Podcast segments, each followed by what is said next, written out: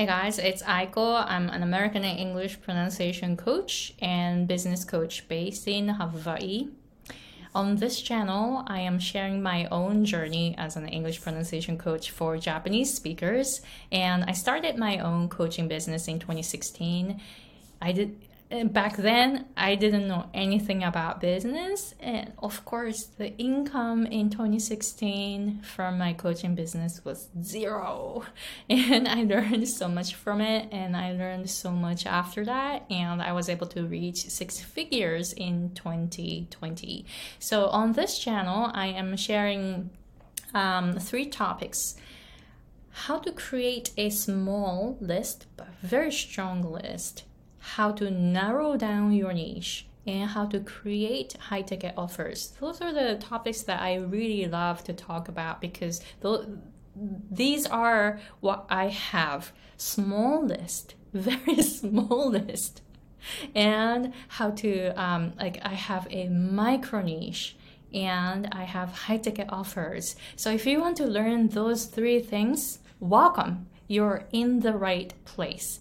If not, you're not in the right place. So don't waste your time here. So, those of you, uh, I mean, if you're in the right place, I have a free PDF guide in the description box and then you can check it out because I'm talking about those three things because you want to know those three things because you're here, right? If not, please uh, close this video. All right, so uh, today's topic is about how to stand out in a saturated market. And I love this topic because my field, which is, you know, English teaching, and English is a massive market but I am able to uh, stand out in this saturated market because I do certain things very intentionally. So, so I want to share that today.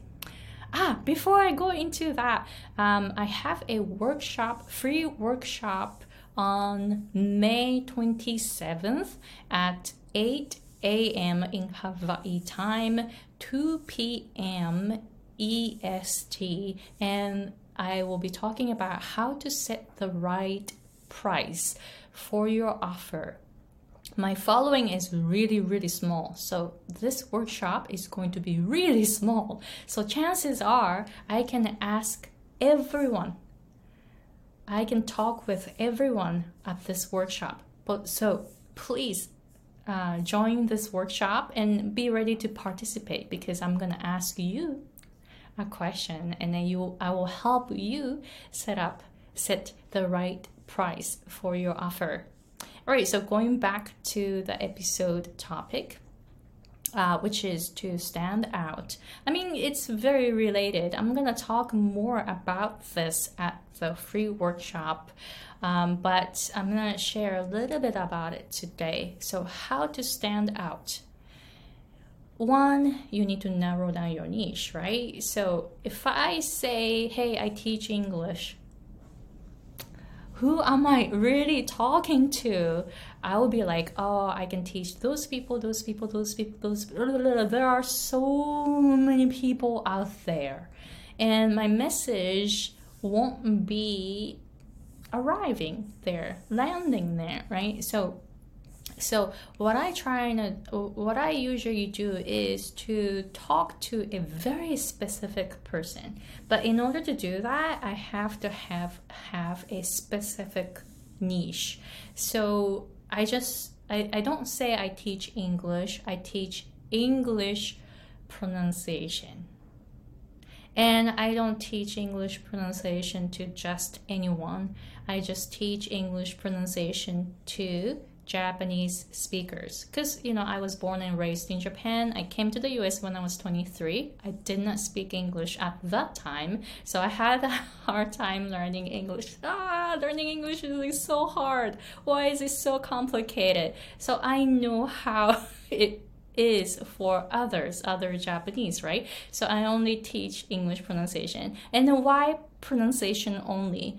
Because that was the most effective way for me to learn English. Because when I improved my pronunciation, my listening skills got better. And I learned so many words and phrases by listening and I'm able to pronounce them. So it was so, so, so effective for me. So, this is why I teach pronunciation because this is something that I struggled with in the past, and I want to help those who are struggling with it because I know how they feel.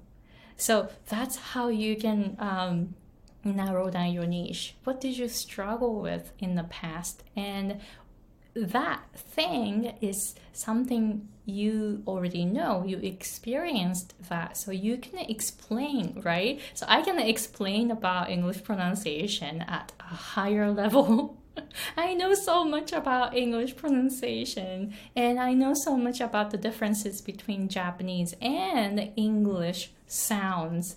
I I can totally I can verbalize uh, the differences and I can explain everything to my clients and this is why I teach English pronunciation to Japanese people only. And one more thing, I don't teach beginners or intermediate.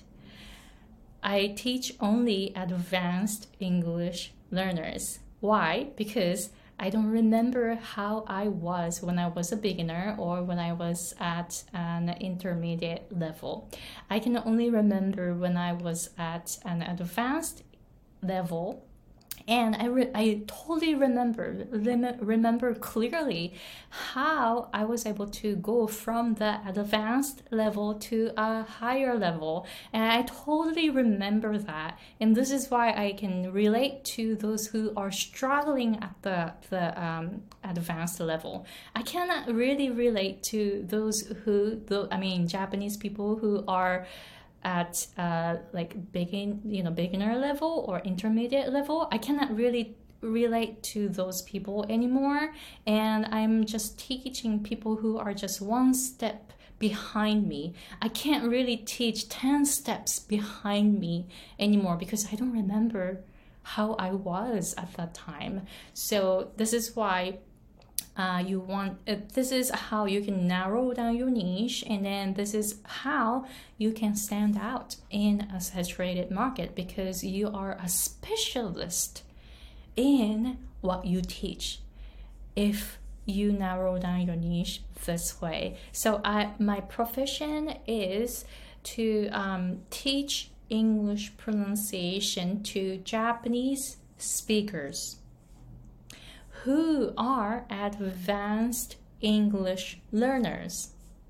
See, my niche is really, really small, and this is why I stand out in a saturated market.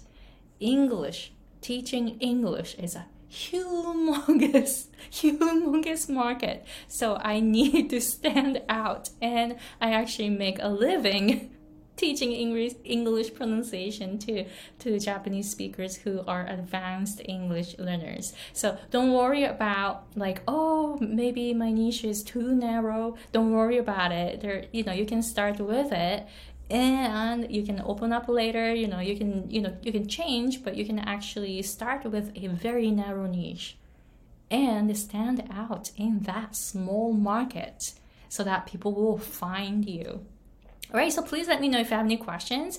And again, I have a free workshop uh, on May 27th on Friday at 8 8 a.m. in Hawaii time, 2 p.m. in EST. So please attend this free workshop, and then I should be able to talk with everyone and answer everyone's question there because this workshop is going to be really small. My, my following is really, really small. So looking forward to seeing you at the workshop and talking with you personally. All right, so thank you very much for watching and see you guys in the next episode. Bye.